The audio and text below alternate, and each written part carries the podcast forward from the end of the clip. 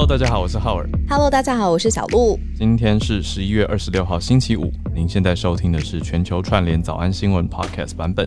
跟我们一起长时间关注国际消息，也更可以理解台湾在国际中面对的角力。你昨天是不是去看恐怖片啦？蛮蛮恐怖的，好吗？还好我是好大胆，我是可以半夜一个人看恐怖片的特殊体质。我有时候会、哦会自己寻求刺激，就比如说、呃史蒂芬金的那个 It，嗯嗯哦，那个真的是可怕的。獠牙小丑、红色气球。我自我可以我是自己一个人，有一天想到，突然就跑去看，而且是在那种半夜十一、十二点的时间，然后而且寻求戏院刺激戏院很空，我就自己一个人，嗯然后在那边觉得哦，好恐怖，好恐怖，那你看完可以好好睡吗？可以就是耶如如不动就继续。反而会更觉得说哦，我要睡觉，我要睡觉了。哦，OK OK，好。我看完恐怖片之后呢，我都要再看一个什么笑料的小品，比如说再看一下 Friends 啊，或者是再看一下什么 How I Met Your Mother 什么之类的。嗯看完之后，我才觉得，嗯，这个世界是平衡的，然后我才有办法睡觉、哎可，是恐怖片的结尾其实常常都会带有一些光辉。啊，我没有，那我运气很不好。我每次看、看到恐怖片的结尾都是更恐怖而已，让我哦失去相信这个世界的信心。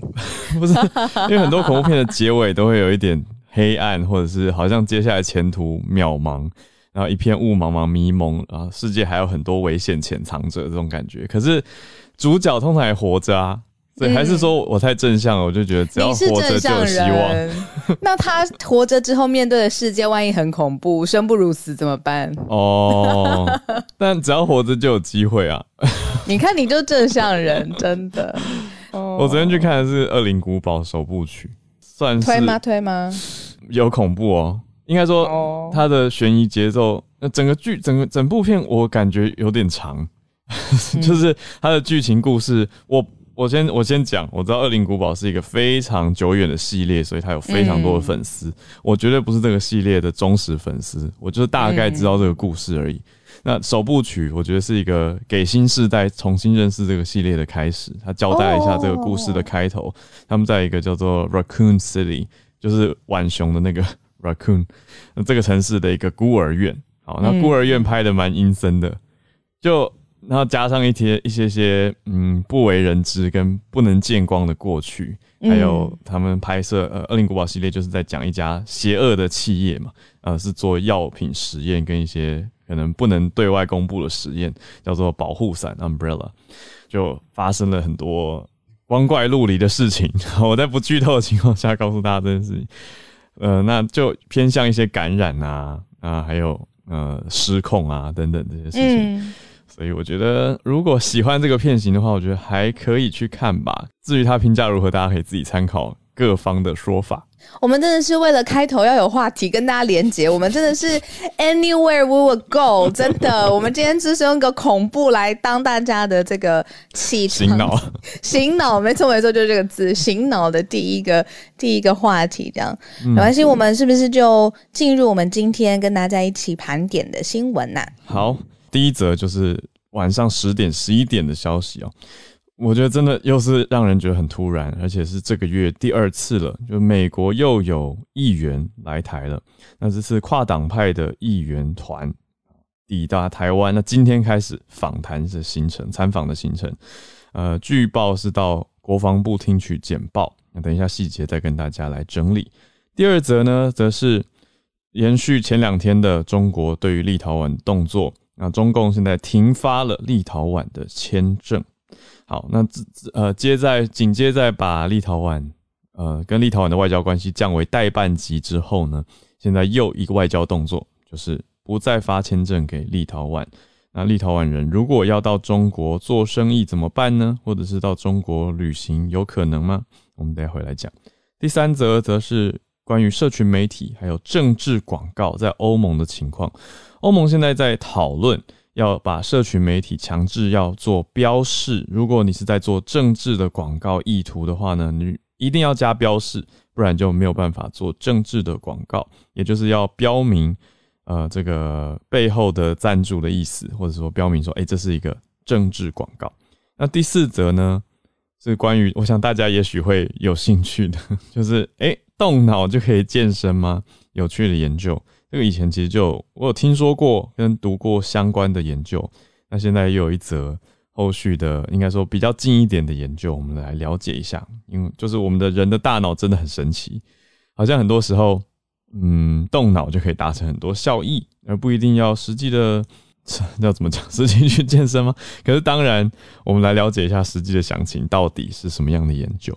好，从大概昨天晚上开始，陆陆续续哦，就是呃，只要是在关注国际新闻的社群账号，或是粉丝页，或者是自媒体的经营者或者团队，全部其实都有发现到这一则新闻哦。因为呢，就是这个时间点呢，算是蛮密集的。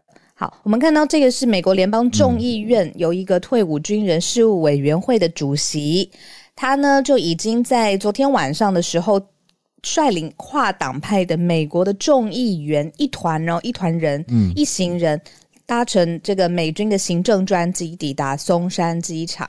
那今天呢，就是预计要来拜会退辅会啊，我们自己台湾的退辅会。那下午呢，就要来到国防部了。从每次就是议员来台湾，当然会注重的几个重点，第一个就是谁来，然后再来就是他们要拜会什么什么样的部会单位，那可能要带来什么样的讯息，再来就是他的。频率嘛，对不对？我们之前其实已经有报道过，就是这是来台湾的第二团美国的议员团了。它的频率这么密集，那是不是代表什么呢？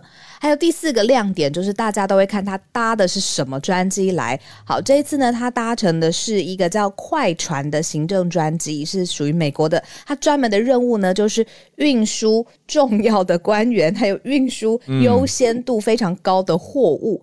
哦，所以有从就是他搭的什么样的行政。专机，然后昨天降落在松山机场，今天的行程已经出炉了嘛？嗯，那接下来这一连串的这个议员，呃，他的成员，接下来今天媒体一定会有铺天盖地的报道来讨论，哎，为什么是他们？哎，他们跟美国现在核心人物的呃政治人物，他们的关系如何？会不会是他们要捎捎来特别重要的讯息？哦，这都是我们今天可以观看的重点。嗯，真的是昨天晚上突发大新闻，大家都全部媒体焦点了。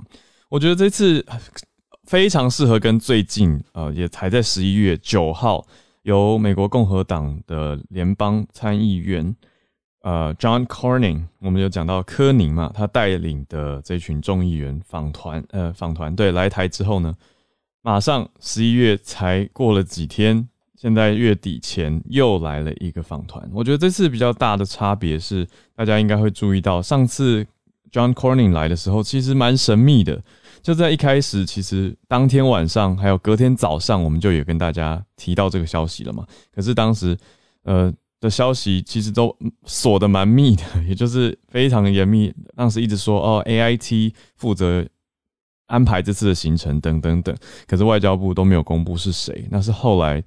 隔天白天，然后大家才消息慢慢传开，说哦是 John Corning 所带领的。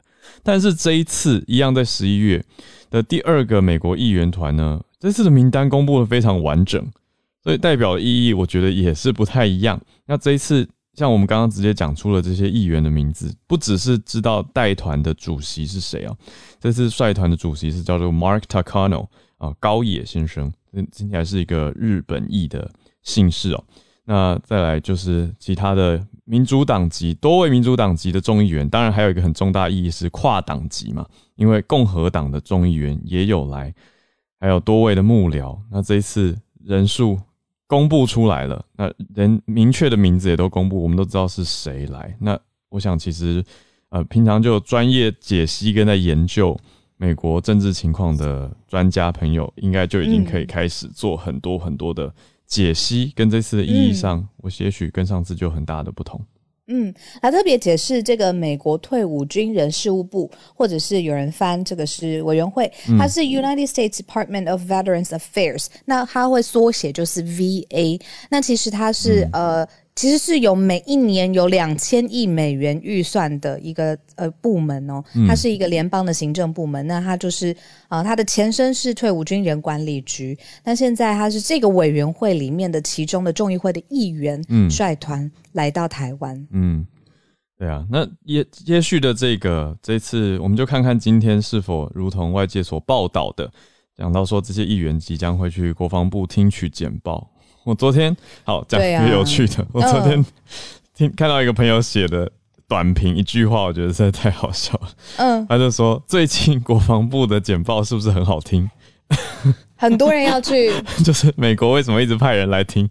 嗯，是很好听吗，报话很精彩他，说，嗯对，他就说，哎、这种感觉，连续两台飞机来听简报，我也想去听了。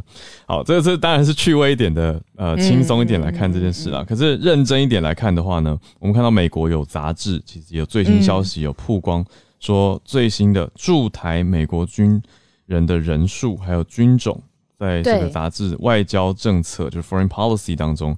有提到，它是引述了五角大厦的国防人力数据中心、这个资料里面显示说，驻台的美军人数其实进一步的增加，从六月的三十名到现在三十九名，哦，多了九位，嗯并不是说超级巨幅，可是也不小比例了。对啊，嗯你看九个人就是九个家庭嘛，然后他派驻来。其实第一次，呃，总统蔡英文他在国际媒体上面证实美军有在台湾有派驻呃军力的时候，其实中方就非常不满了嘛。对，那结果现在是再加一人九位，对。来到台湾。那这哦。三十九位的分布，二十九位是陆战队，有五位是空军，有三位是海军，还有两位是陆军，所以哦大多是、嗯。大多是陆战队的队员。嗯嗯。嗯，讲到这个啊，我就想到我昨天在逛书书局的时候，我就看到呃有一个概念还蛮特别的，它就是、嗯它的书名叫《东方之盾》，就是盾就是盾牌的意思嘛，神盾就是局的盾保护，没错没错。嗯他就在想，他的意大意是说，其实台湾一直有一个心理上面的地图，就是在想说我们要。在这个世界上找到可以保护我们的人，就是找到这个盾嘛，嗯就是呃，会是美国吗？会是其他东南亚国家吗？欧洲吗？等等的。那他的意思就是说，会不会这个心理地图有一天可以翻转过来，可以认识到其实台湾是东方之盾，意思是我们的半导体啊、科技业啊、产能啊，还有就是呃，在世界上面整合的这种电子产品的能量，其实是非常不可忽略的。那会不会可以好好的把它？变成一种战略上面的高度价值，所以我们自己就是一个盾呢、就是我们不用去找盾了，我们自己就是那个可以保护人或保护自己的那个盾牌。嗯，嗯，哇这个压力 有一定的压力，可是我觉得当然是蛮好的方向，不过也是大家要再 再加一步去厚实我们的实力，才能真的是成为一面强力的盾牌嘛，对不对？嗯就是不只是、呃用科技的力量，另外嗯各个方面，我觉得都还大家要一起加油。这个东方之盾，好啊，对，所以刚刚讲到这个 foreign policy 外交政策的数字呢，我觉得有意思的是说，这个杂志报道也直接写到说，这个数字可能还没有包括先前传出说在台湾协助部队训练的特战单位。这是之前大家应该还记得，《华尔街日报》这些媒体有报道嘛，说有二十四位的特战跟辅助人员。那在过去的时候呢，也做一个参照比对，奥巴马政府到川普政府的时候呢，美军在台的人数大概是十人。那到川普任期结束之后呢，人数就翻倍的成长。在拜登政府的时候，更是明显增加，就是现在。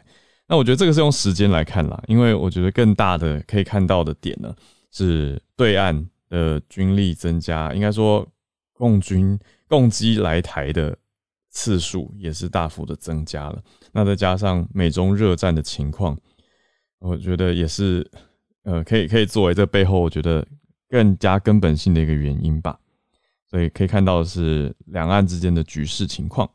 好，同样也是外交。嗯，哦，那我们就继续看看对台湾友好，或者是递出橄榄枝，甚至是在政府组织上面对台湾友好。那中方的回应是什么？我们终于嗯等到中方的回应了。好，我们一直在早安新闻当中呢，跟大家说，哎，这个立陶宛跟台湾加强关系啦，不论是用这个 Taiwanese 这个字，嗯，哦，跟台湾的这个往来就很热络。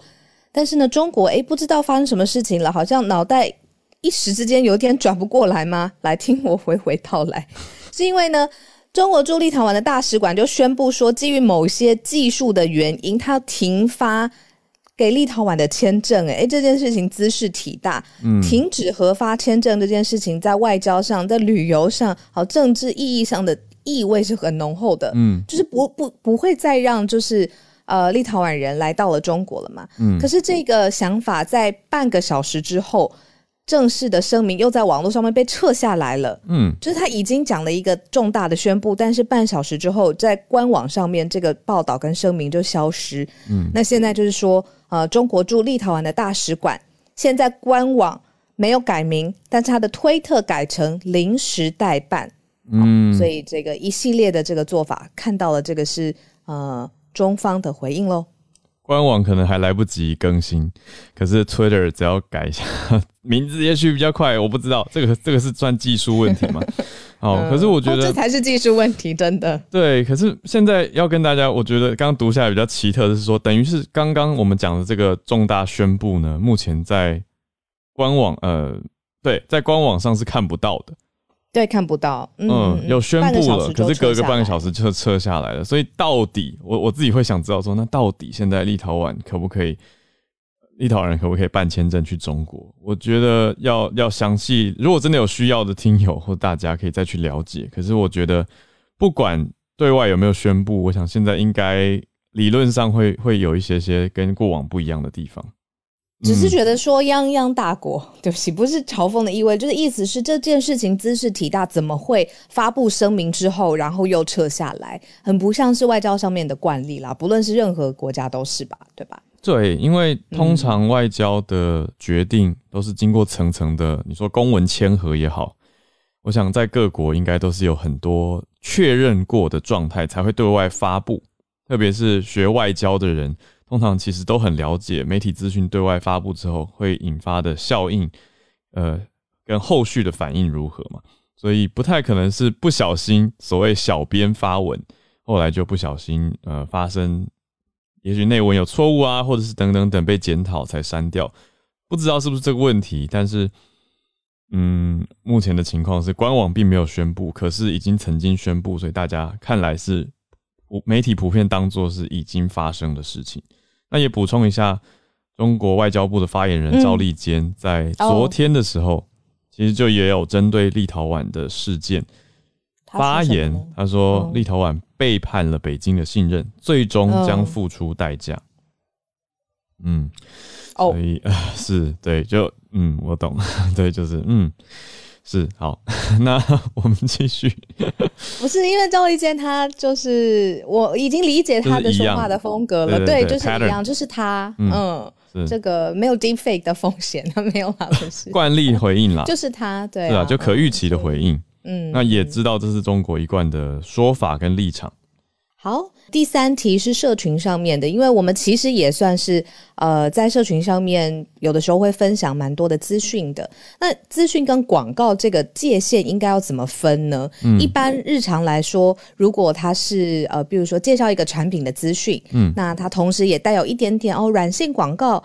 那这件事情好像已经在社群上面变成是大家可以接受的了嘛，对吧？嗯他或者是有拿厂商的赞助，或者他自己就想要推荐，这都有可能，有很多种不同的呃操作的方式。嗯但是如果这样子的操作逻辑变成是政治广告呢？他想要透过政治上面的宣传或资讯的包装，然后去改变人对于议题或是政党的支持，或者是对候选人的支持，那这样子算是一种特别类型的广告吗？嗯在欧盟的认定当中呢，这是一种特别类型的广告。接下来呢，它的新的规范是，社群平台要标记，如果这个是一个付费的政治的广告的话，就是要改变。就是呃，候选人哦，不对，呃，改变一般民众对于候选人的支持的程度或议题支持的程度，那必须要明显的标记出来。嗯，因为之前呃最有名的大概是二零一八年的时候，剑桥分析、这个 Cambridge 嗯 Analytica、被揭发嘛，那个时候说用了上千万位的脸书用户的数据哦，去影响美国跟英国选民，这就算是一种呃认知作战的操作了嘛。对，那另外呢？那真的是认知作战。对啊，嗯那另外，俄国跟中国的特工也曾经受到指控，说有一些线上的秘密行动扰乱西方民主国家政治啊。当然，莫斯科跟北京是否认这件事情。不过，嗯嗯、大家我想也会去关注跟开始有意识到说，哎、到底哪些是来操作的，或所谓网军。那我们是不是在不知不觉当中受到了一些消息跟留言的影响等等等，这都是要注意的。那现在这个欧盟执行委员会的一份文件当中，从昨天呃被法新社看见，法新社报道提到说有一个计划是以后线上平台要明确的标记付费的政治广告，而且要指出是由谁付费。嗯嗯嗯嗯呃。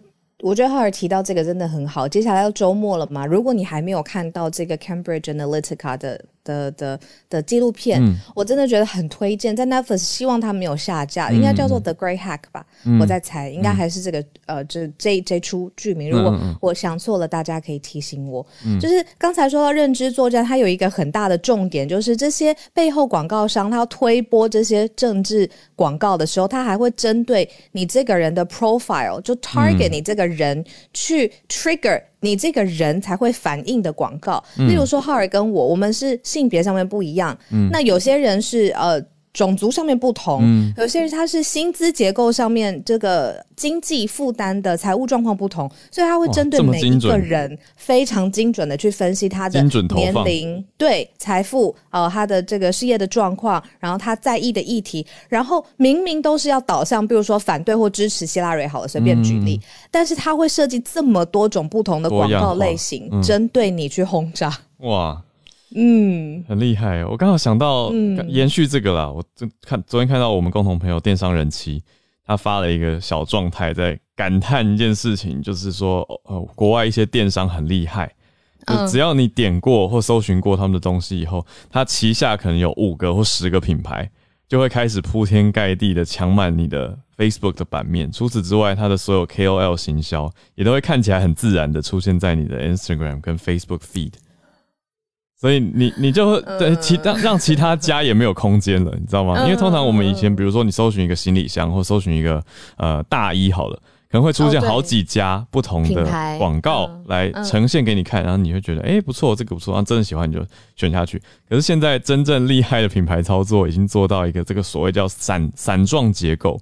其实 Facebook 曾经提出警告说不可以用这种方式，等于是全面抢占嘛，某种程度上它也算是垄断的一种。就是一大家，可是拆成好几个不同品牌的样子去 target 你，那你就会一直看到看起来是不同品牌的东西，可是其实都是同一家的东西。嗯嗯嗯，这就是我觉得大家可以去思考跟讨论的，就是到底商业怎么做才会是所谓公平竞争，还是说本质上本来就永远难以公平呢？嗯，我觉得这就是大家可以去想的。那拉到政治上也完全一样啊！你说哪一个政党的经费或者哪一个候选人的经费特别雄厚？他是不是就可以用这种散状结构？对啊，就是就是轰炸，嗯，就让你不想看也会一直滑到，然后看到说哦，他的证件很棒，或者是他做了什么样的呃，比如说政治关怀啊，或者是当地的公益啊，什么什么的，就是洗呃洗出一个正面的形象。我想这都是接下来的我们这个时代的人要更有办法去辨别跟保持自己心中的一把尺的一件事情。你讲这个，我就想到 Hello 橘宝。你讲 你讲这个，我就想到就是呃，之前我们都听过这个譬喻，就是说在社群网络上面，其实真正的商品啊，是我们的注意力。嗯，因为大家都是要抢占我们的注意力商人。对，可是我听到最近一个很厉害的说法，他说我们的注意力不是商品，我们的注意力是燃油。意思就是我们决定把这个注意力放在哪里的时候，就会在那个领域烧起一把火。哦，不论是政治上面的还是商业上面的，就是现在我们的注意力已经严重到，或者是重要到，嗯，就是它会烧起一团。熊熊大火蔓蔓延下去，对，就像你刚才讲的，因为 attention 会在带动后续的行动跟言论。对，对，他说这要真的很小心，是一个燃油型的注意力。不论是我们放在一个品牌上面，你说接下来 KOL 就攻占这个我们接下来的视野，嗯，还是我们因为看了一个政治付费广告，像现在就是欧盟想要禁止哦，不是要禁止，是要标示的，对，一定要标。嗯，标示的这个，那接下来又会引起很多，比如说我的朋友也看到了，嗯，然后我的 comment，我的粉丝也看到了这种注意力燃油，嗯，或是我就标啊，可是我成立好几个单位，这样看起来都不一样，就不会让人觉得我一直在下广告，累累的，对不对？累，你看，但是他可能为了要赢得选举，下有对策，对啊，嗯嗯嗯，所以我觉得，嗯，这个还是要继续慢新闻下去，可是大家增加意识跟有辨别的能力，我想对于对抗认知作战是一件好的事情。好，我们今天的第四则，我自己很有兴趣，就是到底动脑是不是就可以健身呢？我来听听你说，听起来太棒了，对不对？说你说，就是对 too 啊，good to be true。但是有证据跟研究显示说，真的可以在不用动用任何肌肉的情况下来提高身体的机能。你教我，你教我，现在就是这个东西很有趣哦。今天的早安英文，那、怎么感觉好像嗯我们一阵子没有早安英文了？好，这个叫做运动心象，就是心理的心，嗯呃，像呃像样子的像。好，OK，，motor imagery，好，这个运动形象或动作形象这个 motor 嗯这种动作呢，它的意思是说你在脑海里面就有办法去。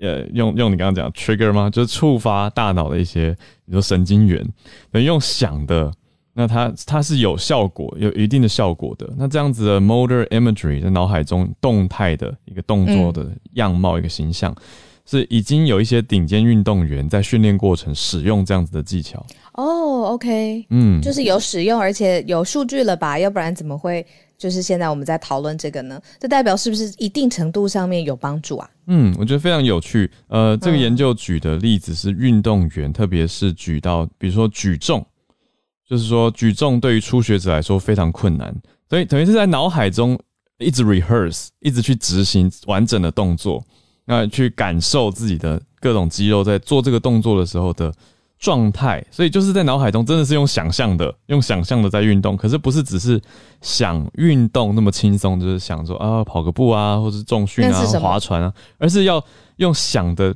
去结合那种身体肌肉的动作，去感用想的，可是也要好像是感受到实际在举重。举例来说，就是你那个肌肉会从哪一根肌肉牵到哪一根肌肉，那个感受哦是怎么样去牵动的，那就会帮助呃初学者特别去改善肌肉的力量。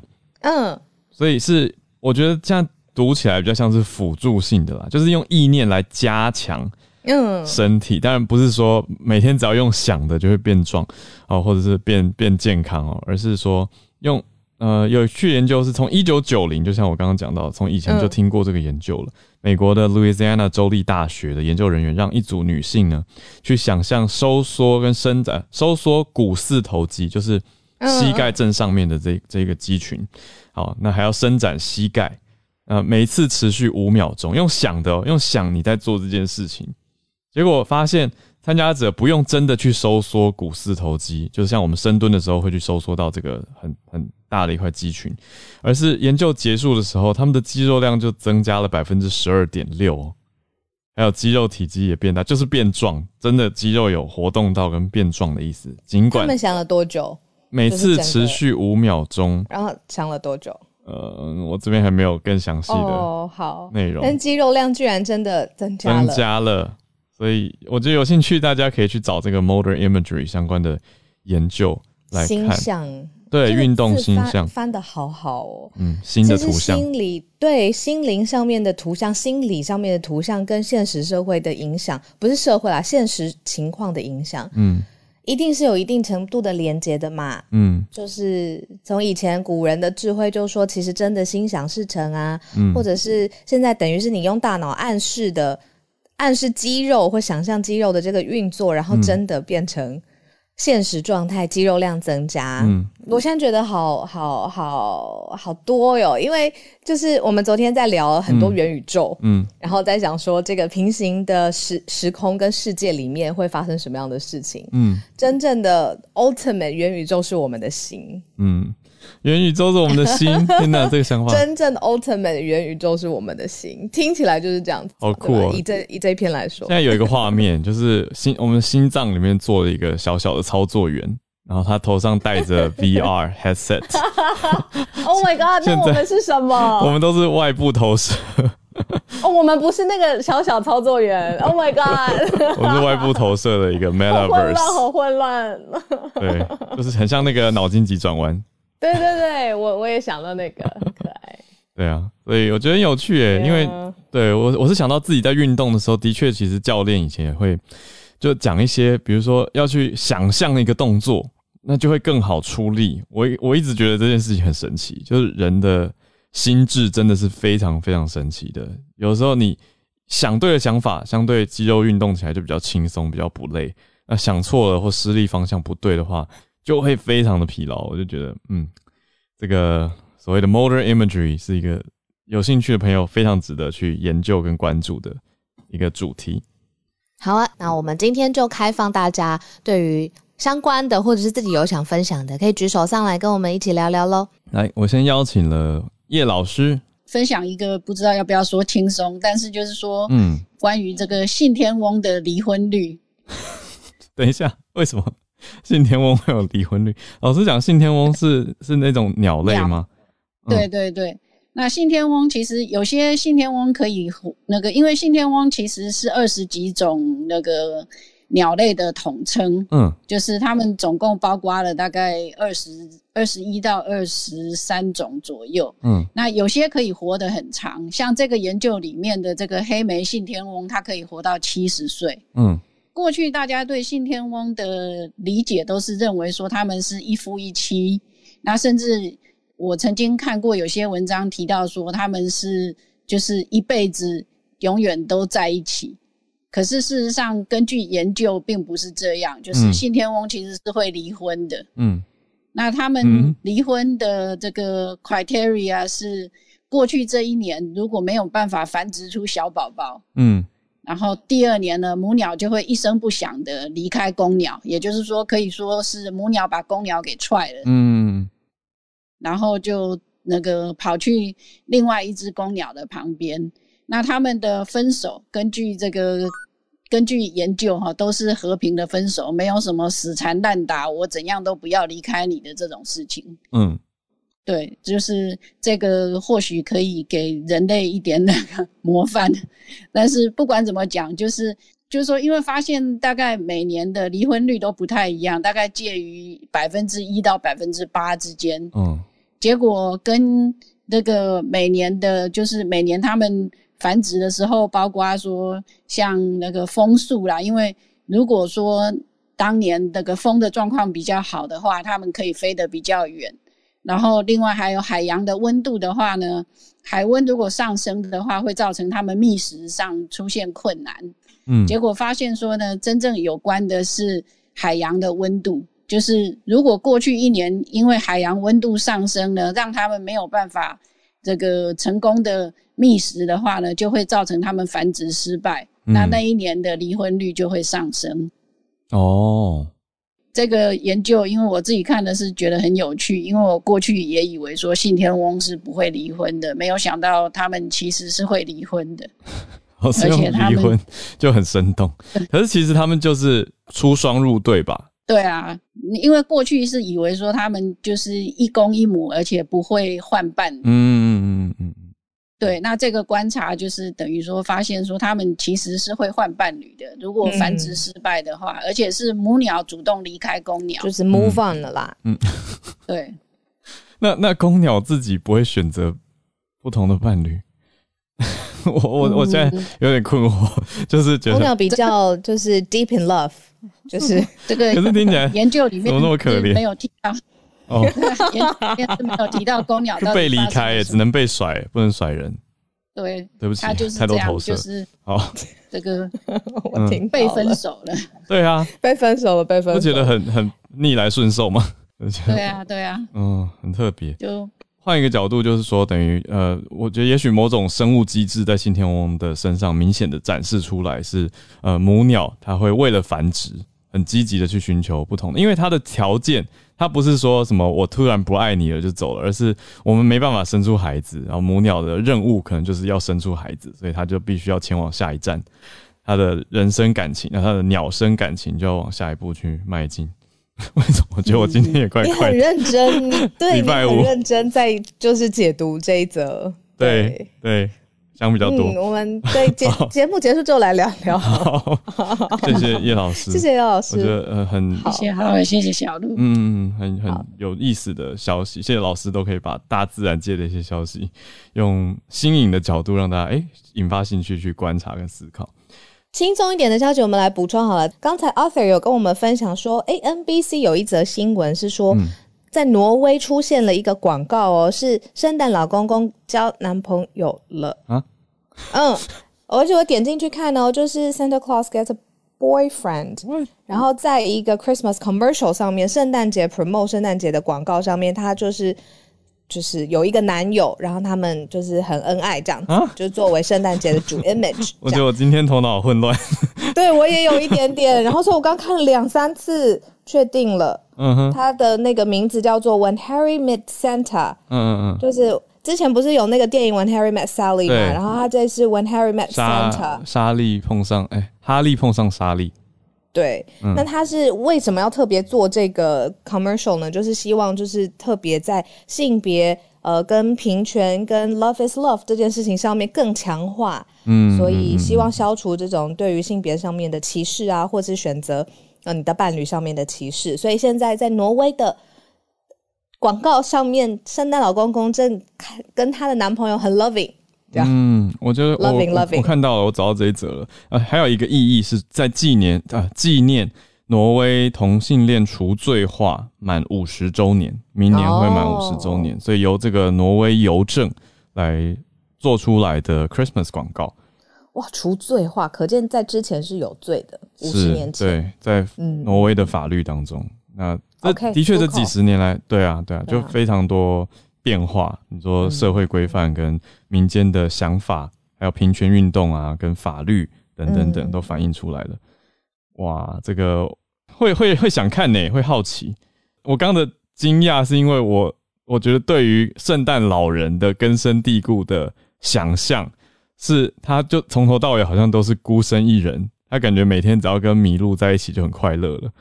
现在突然多了一个伴侣，那那个画面会有一点难难，就不管他旁边站的是谁，我都会觉得啊，难想象有伴，对，所以会是一个好奇的头脑混乱。我希望大家不要误会我的意思，对，所以会他很累的送完礼物之后回家，也希望有人可以跟他聊天呐。不是，就像去了哪里，很多宠物很可爱啊，有很多麋鹿啊。哦哦，就是跟麋鹿聊天。对啊，然后坐在炉火边看看电视或者是什么的，猜猜信。这是独居老人吧？对耶，你这样讲，是是海格，哈利波特里面海格养很多动物，没错，哦，也是类似这种形象。因为海格也没有伴侣啊，就是在哈利波特的世界里面，但对我来说啊，是这种画面。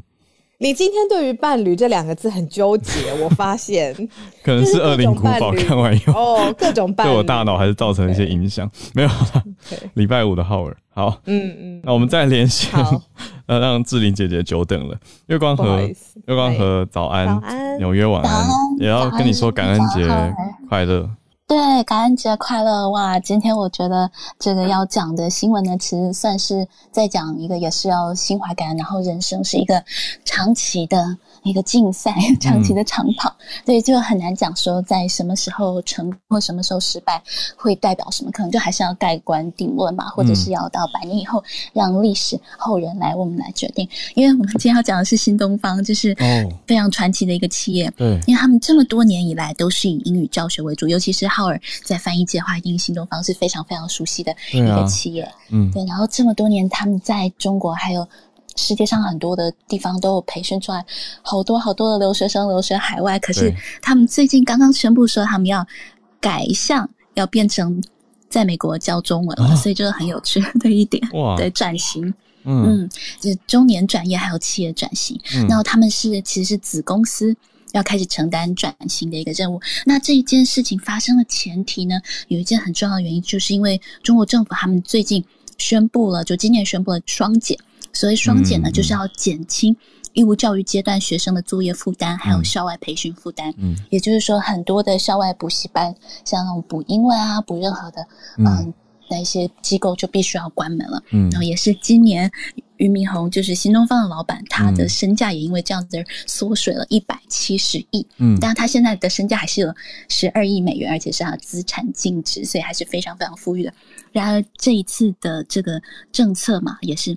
就是上有政策，下有要有对策了，所以说不能够在国内开这种英文的培训机构的话，他们就动动脑筋，哎，现在线上教学这么样的流行化，嗯，所以就变成说，那我们可以来教美国的小朋友学中文，所以这就变成一个很有趣的现象。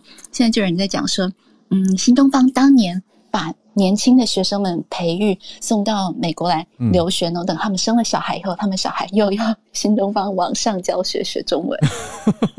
这样讲蛮有道理的，一辈子跟新东方脱不了关系。聪明。强强大的商业模式，不知道当初有没有这样规划了，但是哎，的确是有可能有这样的需求啊，就是哎，父母移民之后呢，也许到了美国，孩子觉得发现孩子说，哎，你中文要再加强一下，那又可以找到这样的教育机构。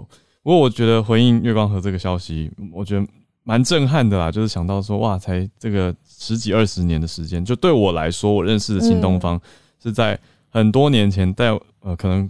国高中或者大学第一次听到有 GRE 考试的时候，就知道有一本叫做 GRE 红宝书这样子的书。对对，那我也我书我刚才回头看了一下我的书架上那本还在哦，就是刚刚讲到的俞敏洪，也就是新东方的共同创办人之一，他所编撰的，嗯，对，一本很强大的那种准备考试的单字书。对，虽然我没有真的。我没有真的用到这本书，因为后来没有去考 GRE，所以那本书就一直放在我的架子上，而且里面的单字我都觉得好难，GRE 单字真的好难。但是对新东方就有有这样的印象。那后来还有一部电影叫做《海阔天空》吧，没记错的话，就是在讲新东方创办的故事。那直到我们这几个月报道的中共双减的影响，我想对新东方的冲击超级大。对啊，大刀一砍的，真的是。嗯，小鹿还邀请了小刀。对，我邀请了小刀。要分享这个新闻，是关于 Adele 呢，他就是在最近发了新专辑之后，强力去要求 Spotify 把专辑的这个页面中那个随机播放键给移除，嗯，因为他认为呢，呃，每一张专辑就是他做出来的时候，他其实整个曲目的排序，嗯，对他而言是一个他想要给他的听众的一个故事，嗯，不应该被 Shuffle 键去干扰这样，但其实在这整个实物上来说。我们呃，乐听者还是可以在 Spotify 单曲里面自己去排自己的歌序，或甚至是在这个单曲里面，我自己还是可以选择单曲循环，我不听其他首。所以实物上来说，它的意义可是怎么样？可能还是要等，就是这个。就是到时候一整年度下来，大家看那个就播放的数据才会知道。嗯，对。但是我觉得这个对于流行音乐上的是有意义的。我觉得可以稍微讲一点点这个历史。比方说，如果我们呃有有听过录音带的人的话，其实我们现在看一些 比较怀旧的青春校园电影，我们会说啊，如果当不成你的那个 A 面的主打歌，我可以当你的 B 面第一首。听不懂，听不懂，听不懂，没有。意思是，呃，我们一般拿到专辑，以前以前录音带的时代，拿到专辑的时候，可能会从 A 面开始听，然后哇，这是主打歌，前三首是最夯、最吸引人的，我就会接着听下去，听得意犹未尽之后呢，才有机会放到 B 面去，不然有可能 B 面我也许就不会放下去了。但是就是在以前的那个科技的年代，我们都得按照着录音带的顺序，就是一路的听下去，这样子。那慢慢进化到了 CD 的年代，我们呃一样也要按照的那个 CD 的曲目，但是我们可以至少按下一首、前一首，或者 repeat 什么，有更多的这样子的功能。但是基本上在这个年代都是在歌手他们那种有比较多的主控权的年代，他们可以说我在说一个故事，你们就是听，然后我有个我有很多很好的概念给你们，或者是甚至是在以前的 CD 的最后会有那个隐藏的 tracker，就是你可以你你可以。听到最后，最后，最后，比方说第二十首，嗯，最后没有按掉的时候，他会说：“Hello，很高兴你听到这个地方。”这样，那个在在那个年代里面，就是歌手的主控权是比较大的，他要说故事，那我们就是单方面的接受。硬体也是有所限制啊。过往。对，嗯，没错没错，无论是科技或者是我们乐听者跟歌手之间的关系，嗯，那当然近年来所有的串流串流平台的兴起，跟当然所有的功能改变，我们可以自己去播放自己的清单，那或者是。哦，我们可以听到更多非我们自己母语的地区的音乐来说，我们的音乐选择就更大了。所以就是我们之前在节目里面有讨论过很多的，像韩团的那个风气，为什么可以风靡北美啊，或是风靡全世界？我们每一个人都可以选择，我听我可以我的播放清单第一首是我母语的华语里面的是什么歌，第二首可能就是韩团，第三首又是美国，又是英国，又是冰岛的，有很多很多的选择权。在这一波讨论里面，大家就会比方说，我们渐渐看到 CD 这件事情就不太被大家所接受跟普及，我们都用串流平台来听音乐，变得好像是乐听者的权利哇上升了很多，歌手们想怎么样说故事都不行。好像没有那么有机会的感觉。那我觉得，对，那我觉得在 Adele 的这个做法里面，当然就如一开始说的，它的实物上到底对乐听者会造成多少的影响吗？不确定。可是至少看到在这件事情上，呃，就是创作者来说，他们想要借由这些方式。一点一点的拿一点，说主控权也好，或者是话语权，或是他想要再一次强调他做一张专辑想要告诉大家的故事的概念，这样子。嗯，以上是我的分享。谢谢小刀。呃，我可以小小小小分享一下，我已经听了 Adele 的专辑，我是不小心。你你不小心？对，我不小心点，我一定要跟大家讲，大家请在一个呃心理准备要接受一些情绪比较丰沛的音乐的状态下。去听这张专辑，不然会陷入一个情绪的漩涡里面。因为这张专辑很像是 Adele 他的过去这一两年生活的一种声音歌曲纪录片。因为他这两年经历了很多事情，包括他孩子慢慢长大，他跟孩子的互动，还有他离婚的事情。那还有他的一些录音也有被收录在这张专辑里面，所以我听一听就觉得哇，情绪非常的满。那现在呃，就提出了这样子的讨论，让大家又重新去思考说，哎，我们大家所使用的音乐软硬体跟用户跟创作者之间的关系。好，谢谢小刀带来这个消息。那我们也来到助战专家的时间，让我来邀请一四九等。呃，怎么办？我现在要出门了啊！那好，我原来想讲那个南非的新的变种病毒，呃，可是因为我我很快的一分钟讲完好了。好，没问题。因为他现在资料其实还是非常非常的初步。今天 WHO 会针对这个病毒紧急开一个会，很可能会把它命名为 New。N U 哦，那它的确会让人很担心，因为它在 S 蛋白上有三十二个突变，而且其中很多是已经证明在 Alpha 跟 Delta 上面，嗯，跟不管是免疫会比较逃脱，或是传染力增加的基因都有关系的突变。那它到目前为止在南非以外其实还没有几例啊，香港有一例境外移入，然后全世界好像也不过十例，可是，在南非。在那个约翰尼斯堡所在的那个省哦，他们的研究团队已经发现哦，十一月以来他们有一些案例又增加，然后初步他们昨天一个记者会后，研究团队七十七例全部都是这一支哇，这一支病毒可能在南非又开始出来了哈，嗯，那所以。那此外呢，对它一概目前都是未知的。嗯，到底传染力是比较高，比较容易治病？这个我早就跟大家讲过了嘛。嗯，一切未知，所以，可是它最令人担心的就是它突变实在太多了哦。那所以 WHO 才为此紧急会开会。那英国已经很快的做出动作了哈。嗯，对南非还有其他几个非洲国家又寄出这个。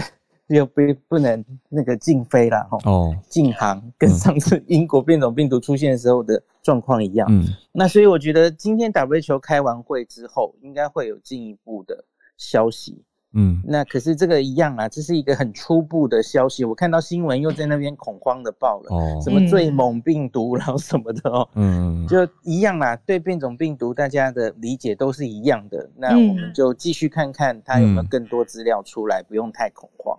嗯，那今天就讲到这，我要出门了。谢谢医师，谢谢医师。好，大家也再关注一下，谢谢医师。呃，很好，每次的很好的提醒，就是又有重大消息或者是媒体下标下的比较重的时候，大家多看一点点，不要急着马上就跟着恐慌或掉入一个情绪里面。不过听起来，WHO 既然已经开会特别调查、特别讨论这个 New，我觉得嗯，大家真的是要再多关注一下。那我们接下来周末了，大家也看看这些消息，还有下礼拜。有没有一些更新的消息出来？我们再请教医师。谢谢医师。昨天认识的新朋友，我昨天去一个呃 podcast 的节目，叫做《高维修男女》，去接受他们的非常精彩有趣的访问。我觉得哦，我想这也是一个帅哥美女的节目。大家如果就是也想听听浩儿或者认识他们的这个呃节目的话，赶快在 Podcast 里面追踪起来。高维修小姐，对，高维修找小高维修小姐就找得到了。高维修男女，男女，All right。好，而且 Jason 说他很喜欢国际的消息、国际新闻。Jason 他说他有新闻要分享，哎，嗨，早安，这样子我就上线了吗？Yes，对，上线了。对哦，哇，两千多人，大家好，我是 Jason，耳朵旁边。没有，我我我早上起来的时候，其实我很早就起床了。然后，呃，我看到的新闻是因为我突然发现那个就是苹果啊，嗯，他们在土耳其已经那个停止贩线上贩售。但是因为我我我我今天才开始听你们的频道，我不知道之前有没有分享。还没讲到这个耶，就是土耳其的里拉就是崩跌哦，对，然后呃，基本上到今天来说的话，它。因为他们的那个呃，最近一直通货膨胀很严重嘛，然后所以他们呃总理就决定要降息这样子，嗯，然后就造成他们他们的那个里拉超级大崩跌，然后一一日贬了十五 percent。那为什么我对这个新闻特别有感？因为二零一九年的时候出外景到土耳其，哦，那时候应该也是。呃，刚好是土耳其经济有一些动荡，然后他们的汇率就变得非常的低，所以我记得那那一年我在土耳其出外景的时候，就是很累，因为早上拍拍节目，晚上要在那个精品店关门之前赶快去哦 买东西。我昨天没跟你聊到，原来你的外景节目是国际的哦。对对对对对，我我我那时候跟我的搭档都是以出国的外景节目为主，这样子。哇。对啊，对啊，嗯，我看到相关的消息，你刚刚讲的关键字以后，赶快来找，就看到是苹果的官网停售土耳其的销售，因为汇率单日崩跌百分之十五，哦，是很很夸张，这几天的夸张。而且我我会我上去在看新闻的时候，其实就联联动到呃，就是我说的二零一九年那时候的一个新闻，其实。就等于又是历史重演的一个一个感觉这样子，然后，呃，对啊，我那时候印象非常深刻，因为在当年的确是非常多的外国观光客涌入，就是为了要去抢购，呃，就是高级精品的这个价差，嗯的一个机会这样子。然后在那个时候，呃，对啊，我我记得那时候我也是买了蛮多苹果的东西，在在我在出外景的时候，我想苹果学乖了，这一次决定。止血，因为价差会落非常大。你看汇率单日跌百分之十五，那它定价不可能当天马上改嘛？所以啊，真的是差很多，很多差很多。所以不知道土耳其的动荡会不会影响？不，应该是都会影响啦，因为欧洲、亚洲的关系嘛。嗯嗯嗯，对啊。所以你这个消息讲完，意思就是我们也不能赶快去买土耳其的 Apple 产品，因为挺真的，对，而且飞不也飞不了，因为。可能等你 quarantine 完。啊，对，嗯，对啊，All right，谢谢 Jason，很高兴认识你们，谢谢，谢谢。Jason。高维修小姐的小姐要上来一下，嗨，嗨，高维修。来了来了，大家早，你有睡觉其实严格来说，我。睡了一个小时，然后我就呃八点了。没有，我刚刚其实之前秀导的那个科技早自习我也进去了。你也去了，我去，我其实好。嗯，对我我呃我的 podcast 前几集也访问了秀导。然后我昨天对我昨天也跟 Howard 讲说，因为我九月底刚从美国回来台湾，所以在美国的时候我是每天就是下午四点听早自习，然后五点听那个全球串联。真的吗？谢谢。回来台湾以后就跟我的作息比较。有一点抵触到，太早了，对对，有一点太早。晚上如果都熬夜，然后没有就是还没有睡的话，我早上就会进来听这样子。哦，你之后如果再出国，就刚好可能时间会又搭。对，马上，因为我马上要回欧洲了，所以时间到时候应该是对对对，就会可以听的。欢迎欢迎多来。不是收听而已，欢迎上来跟我们一起聊聊天。嗯嗯嗯。我昨天有跟 Howard 讲，我说因为你们的流量非常大，然后我都很怕在这么多人面前，尽管是线上，然后就是会讲错话这样，所以我其实默默听了很久，可是从来都没有上来发言这样子。不用担心啦，对啊，我们我觉得大家都很 friendly，真的。有有有，谢谢。之后我会，就是我回欧洲以后，可能会有一些就是当地的一些新闻的时候，到时候就可以再跟大家分享。好诶，高维修小姐，我吃醋，为什么昨天只邀请浩尔呢？我跟你讲，直接直接说，我昨天本来我本来抱着说，哦，小鹿会来吗？我还跟我们节目计划说，因为他说哦，Howard 会来上节目，就说哦，他会带小鹿来吗？这样子，没有，对，没关系，下一集，下一次，下一集，我要讲一下，我要讲一下，因为 刚好刚好刚好，我昨天在他们录音室附近开会，所以我就把行程排在一起了。然后小鹿最近也很忙，我就对啊，反正没问题，有机会，有机会。好，一定一定，谢谢，谢谢。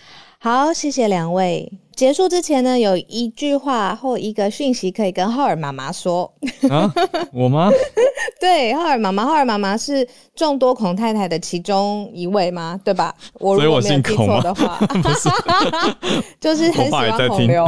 对对对对对。然后我也是孔太太，哎，然后大家也是孔太太。这是我刚才朋友刚才传给我的，就是呢，史上最帅的太空人现在出炉了。孔刘。的最新最最新的作品，他跟裴斗娜就是呃，大家一定知道他头发非常短嘛，然后呃，就是之前演呃僵尸那个叫《李氏朝鲜》的那一位药女，对对对，他们跟 Netflix 合拍重磅的圣诞佳节的影片。就是 太空叫做宁静海太空主题，然后是然后媒体现在是狂报道说这么帅的太空人没有看过，因为他九头身嘛，实在是很强大，所以刚才好就是不好意思，我会礼拜五轻松一点，影剧界的消息哦，跟大家分享一下。Joey 提醒，明天晚上是金马奖的颁奖典礼，大家有兴趣可以关注一下哇。对啊，然后我们社团的美国女孩的抽奖活动会持续到下礼拜一中午来公布，所以大家还可以去看。那美国女孩有入围七项金马奖的奖项，也希望我好朋友的电影能够夺得大奖。也谢谢今天所有一起串联的朋友，谢谢大家。那我们就祝大家感恩节快乐，还有周末愉快。我们下礼拜一早上会继续跟大家。串联在一起喽，下礼拜就是十一月最后一个礼拜了，时间真的是过得好快，我们就下礼拜见，大家拜拜，拜拜。